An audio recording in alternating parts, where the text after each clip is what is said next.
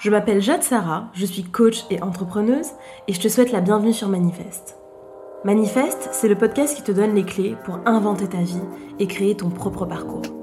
Ensemble, on va explorer, témoigner et s'inspirer.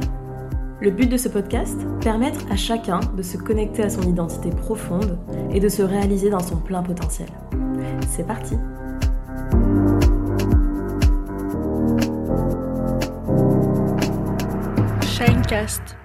Hello à tous, je suis ravie de vous retrouver dans ce nouvel épisode et puis de reprendre un petit peu le rythme hebdo comme ça, c'est vraiment mon, rendez-vous euh, fétiche, mon rendez-vous adoré, euh, ce, petit moment au micro chaque semaine.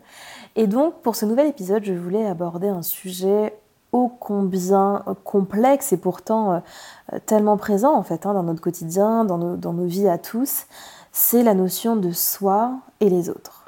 Et donc ce lien, cette espèce de danse un peu euh, tellement difficile à appréhender, à, expérimenter, à maîtriser entre euh, nous-mêmes et puis ceux qui nous entourent au quotidien dans nos différentes sphères sociales finalement parce qu'il y a le couple, les amis, la famille, les collègues, euh, les groupes de pairs, etc. etc. Et, et donc on se rend compte finalement dans, le quotidien, dans le vécu, à quel point eh c'est un défi permanent de conjuguer avec l'autre, de, de cerner un petit peu euh, ce qui se passe en soi, tout en étant à l'écoute de ce qui se passe pour l'autre, etc., etc.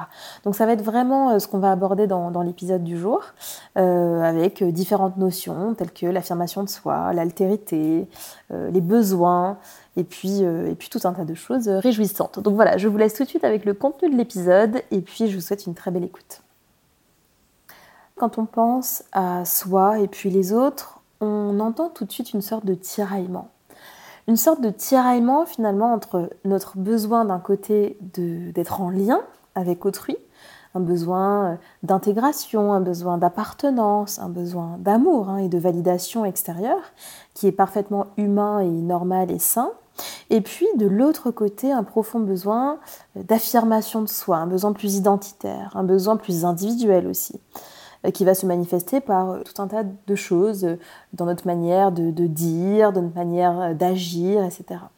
Et donc, la première chose à dire quand on, à mon avis, hein, quand on pense à ce sujet de soi et les autres, à cette notion finalement d'altérité, l'altérité, je rappelle, c'est le caractère de ce qui est autre, donc c'est le fait d'appréhender, de, s'apprivoiser à ce qui est autre, à autrui, eh on pense tout de suite à cette espèce de, face à face, de tiraillement intérieur entre ces deux besoins absolument euh, vitaux, humains, et qui semblent a priori justement très très difficiles à conjuguer et très difficiles à nourrir de manière équitable, etc. Et donc on voit d'ailleurs très tôt que ça, définit un petit peu comme ça des sortes de types de personnalités.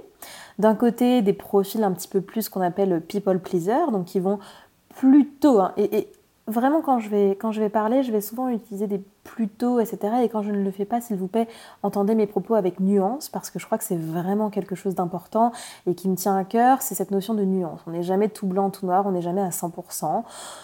On est voilà parfois à 51, 49, et puis ce sont des petites inflexions, des petits, des petits voilà, on tranche. Et donc, euh, ce que je disais, c'est que voilà, il y a des personnalités plutôt people pleaser qui ont tendance à placer effectivement la, volonté, les besoins, les désirs de l'autre en priorité. Et puis plutôt des profils qui vont être au contraire un petit peu plus, euh, et j'utilise ce terme avec beaucoup de neutralité, un petit peu plus égoïstes et qui vont être en capacité euh, de placer leurs besoins, leurs envies, euh, leurs préoccupations avant celles des autres. Et ça va créer comme ça des, plutôt des tendances comportementales. Alors d'où elles viennent? Il y, a plein de, il y a plein de facteurs, il y a plein de sources à ça. Euh, l'éducation, le genre, effectivement, on sait que les femmes ont tendance, et ça vient encore une fois hein, de l'éducation, du conditionnement sociétal, à, faire passer plutôt autrui avant leurs besoins. Donc voilà, ça peut vraiment venir de tout un tas de choses, l'éducation religieuse aussi, euh, la manière dont on a euh, construit un petit peu ces, modèles, donc la manière dont les gens autour de nous, les figures d'autorité ont agi, euh, nos schémas d'attachement bien sûr. Donc voilà, il y a tout un tas de, choses qui vont venir plus ou moins orienter notre rapport à nous-mêmes et donc ainsi notre rapport aux autres. Et donc, je crois que ce qui est intéressant de souligner déjà, c'est qu'il y a peut-être un, autre regard à porter sur la notion d'une part d'affirmation de soi et d'autre part donc d'altruisme, si on, dit, ça comme ça. Effectivement, euh, on a tendance à estimer que l'affirmation de soi, c'est toujours le reniement de l'autre. Et que donc si on s'affirme, d'une certaine manière, on ne va pas suffisamment laisser de place à autrui euh, pour s'affirmer à son tour. Tout à fait l'inverse. D'ailleurs, j'ai animé euh, au mois de février et au mois de mars tout un tas de conférences en Martinique et, à Paris sur la notion d'affirmation de soi. Et justement, j'expliquais à quel point s'affirmer ne veut en aucun cas dire euh, être dans le conflit, être dans la négation de l'autre, être dans la non-écoute ou dans la non-empathie. Pas du tout. Ça veut simplement dire être en capacité, parce que l'affirmation de soi, c'est une c'est une, une, compétence, c'est un outil de communication, c'est une, une, manière d'être au monde qui est effectivement beaucoup plus juste pour soi, qui nous permet euh, d'être à l'écoute de nos besoins, de nos désirs, euh, de nos opinions, de nos idées, et simplement de venir, être, euh, de, venir les, les, verbaliser, les porter au monde avec clarté, avec alignement, euh, sans être entravé, sans être empêché, avec une forme de relâchement. Donc effectivement, l'affirmation de soi, c'est aussi une des conséquences, notamment du fait d'avoir confiance en soi, du fait euh, d'être bien dans ses baskets, etc. Et donc d'être tout à fait en mesure de dire, voilà, écoutez, moi je pense ça, j'aime ça, euh, ce qui ne veut pas dire, c'est ça qui est intéressant, que lorsque l'on est affirmé, l'on est en capacité de poser ses limites, de dire non, euh, d'exprimer ses idées, de faire valoir ses droits, etc., etc., qu'on interdit à l'autre de le faire à son tour. Bien au contraire, moi je crois plutôt que les êtres affirmés, qui le font évidemment avec respect, avec euh, une, forme, une forme aussi de douceur et de flexibilité, sont plutôt une source d'inspiration et une invitation pour autrui à faire de même. Et je crois qu'au contraire, plus on porte des masques et on joue des rôles et on est dans des récits qui sont un petit peu à côté de nous-mêmes, et plus euh, justement ça crée un climat qui invite à faire de même. Donc moi je crois que plutôt ça, crée un cercle vertueux. Pour autant, et je crois que c'est aussi important de, venir explorer la notion, la notion un petit peu opposée, ou en tout cas celle qu'on essaye aujourd'hui d'explorer en face à face, c'est la notion d'altérité. C'est-à-dire que, euh, effectivement, je crois que c'est absolument essentiel de prendre en considération le fait que les autres existent tout simplement et que de fait, par, définition, un autre est un endroit différent du mien. Qu'est-ce que je mets derrière la notion d'endroit? Bien, il est un endroit émotionnel différent. Il est un endroit culturel différent. Il est un endroit religieux, sociétal, de genre, de, de niveau social, etc., etc., différent du mien. Ce qui va induire donc un point de vue différent sur la vie, sur les choses, sur les événements, sur euh, tellement de choses, sur les relations. Et donc prendre ça en considération et le mettre un petit peu à la base de toutes nos interactions sociales, c'est pour moi déjà créer un climat qui est sain. Parce qu'en fait, c'est accepter la notion de différence. C'est la première graine à eh bien, la tolérance, l'acceptation d'autrui, l'empathie, etc., etc. Et donc, moi, ce qui me semble intéressant dans justement cette danse entre soi et les autres, c'est typiquement, par exemple, si on prend le fait de dire non, parce que je sais que c'est un sujet pour beaucoup de personnes, on est tellement conditionné, on nous a tellement peu appris à, poser nos limites, à dire non, à se, soustraire à des choses qui ne nous conviennent pas, dans la manière dont on a été éduqué dans notre rapport à l'autorité, on nous a plutôt appris à subir et à ne pas questionner les règles, plutôt qu'à être à l'écoute de notre corps, de nos sensations, euh, de nos désirs.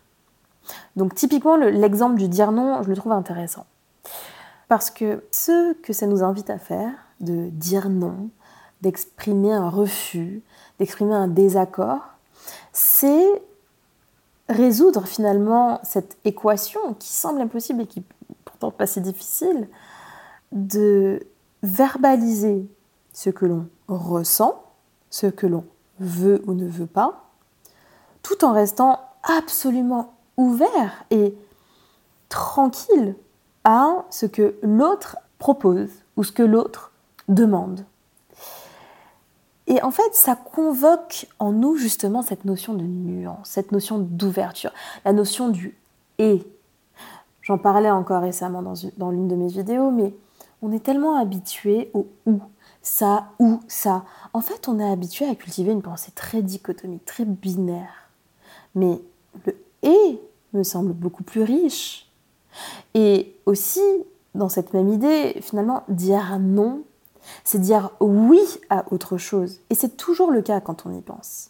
Si je dis non au fait d'aller en boîte avec mes copines alors qu'elles veulent absolument que je vienne, j'en suis peut-être en train à ce moment-là de dire oui à mon besoin de repos, oui à mon besoin de solitude, oui à cette nouvelle résolution que j'ai prise d'économiser, oui à ce corps qui a besoin de détox, ou encore quand je dis euh, non à cette opportunité de travail, je dis peut-être oui à mon couple, oui à mon équilibre pro-perso, oui à mon besoin d'un mode de vie plus orienté vers, je euh, je sais pas moi, la lenteur, euh, une vie caritative, euh, des projets annexes, de la créativité.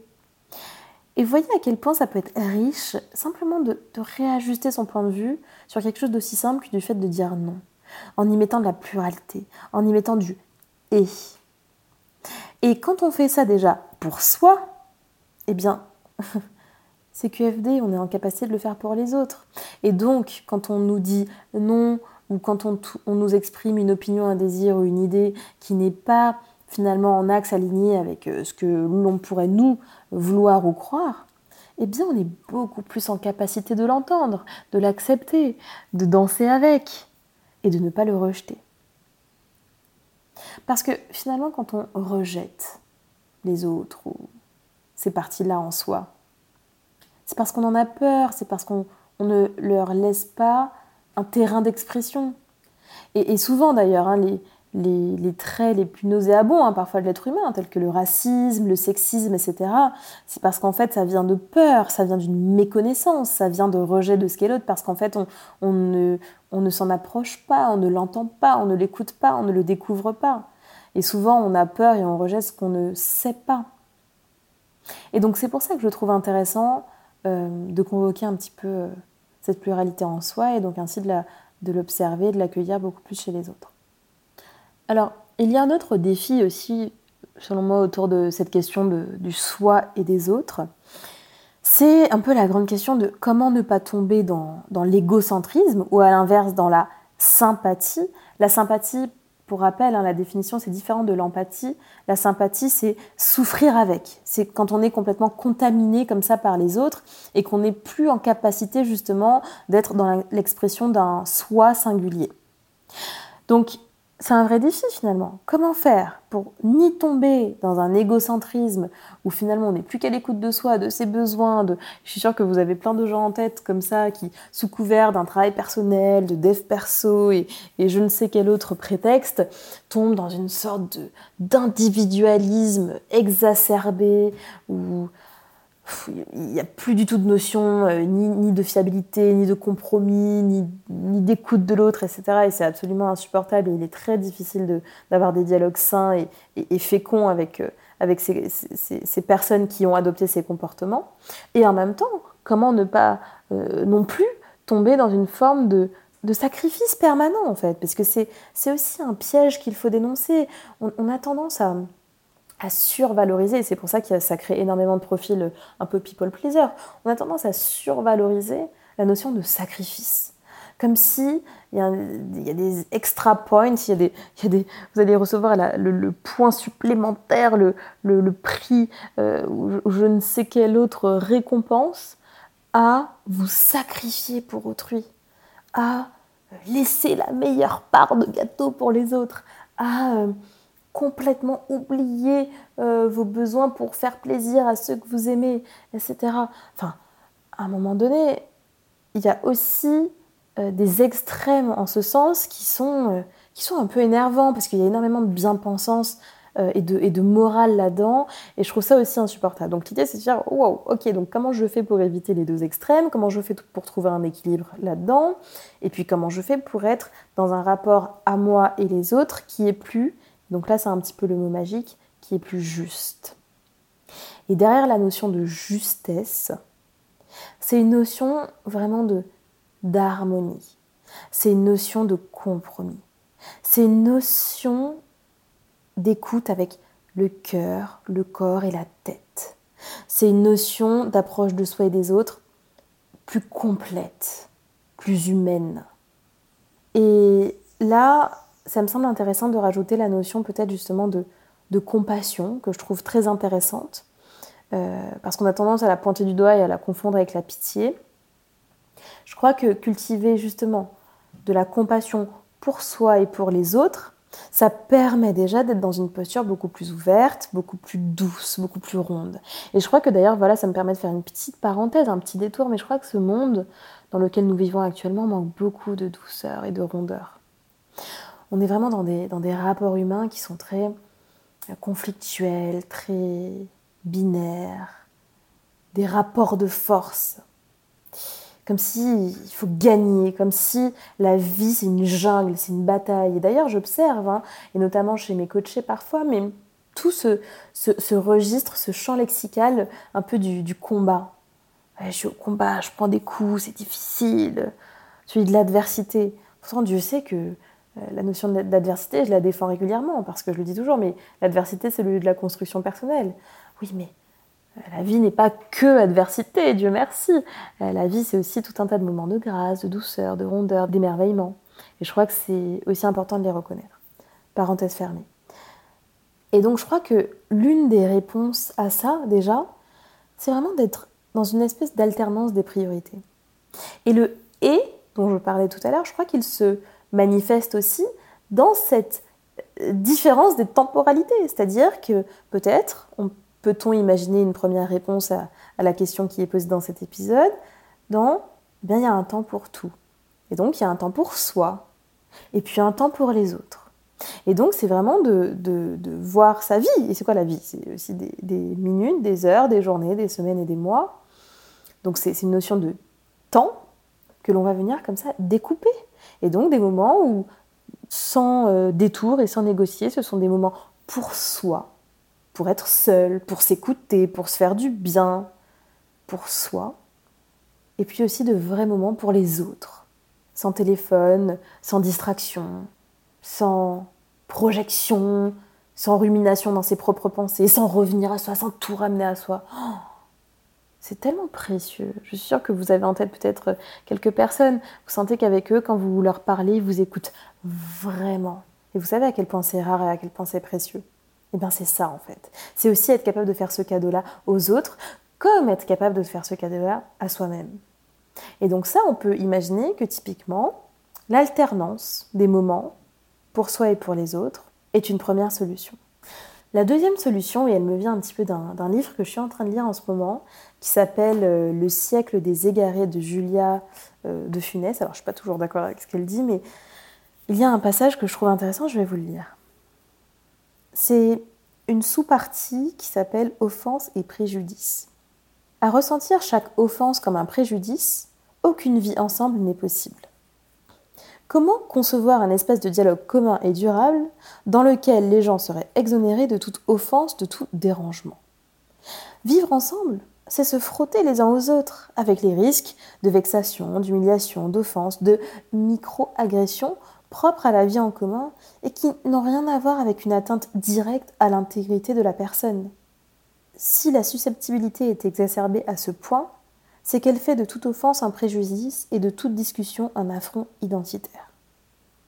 Exiger que chaque point de vue ne heurte en rien l'adversaire dénature le langage comme moyen d'expression libre et personnel. Je m'arrête ici pour la lecture, mais c'est vrai que tout le passage est, très intéressant. Et je trouve que il illustre finalement à quel point c'est aussi tellement important de faire ce que j'appelle donner crédit à l'autre. C'est-à-dire avoir un a priori positif et bienveillant sur autrui. Sinon, en fait, on peut pas dialoguer, c'est infernal, on prend tout mal et tout est matière à conflit et à délibération et à correction et à réajustement. Et on ne s'en sort pas. Donc en fait, finalement, trouver cette harmonie et cet équilibre entre soi et les autres, c'est faire crédit à l'autre, c'est lui donner le bénéfice du doute, c'est estimer qu'il a fait du mieux qu'il pouvait.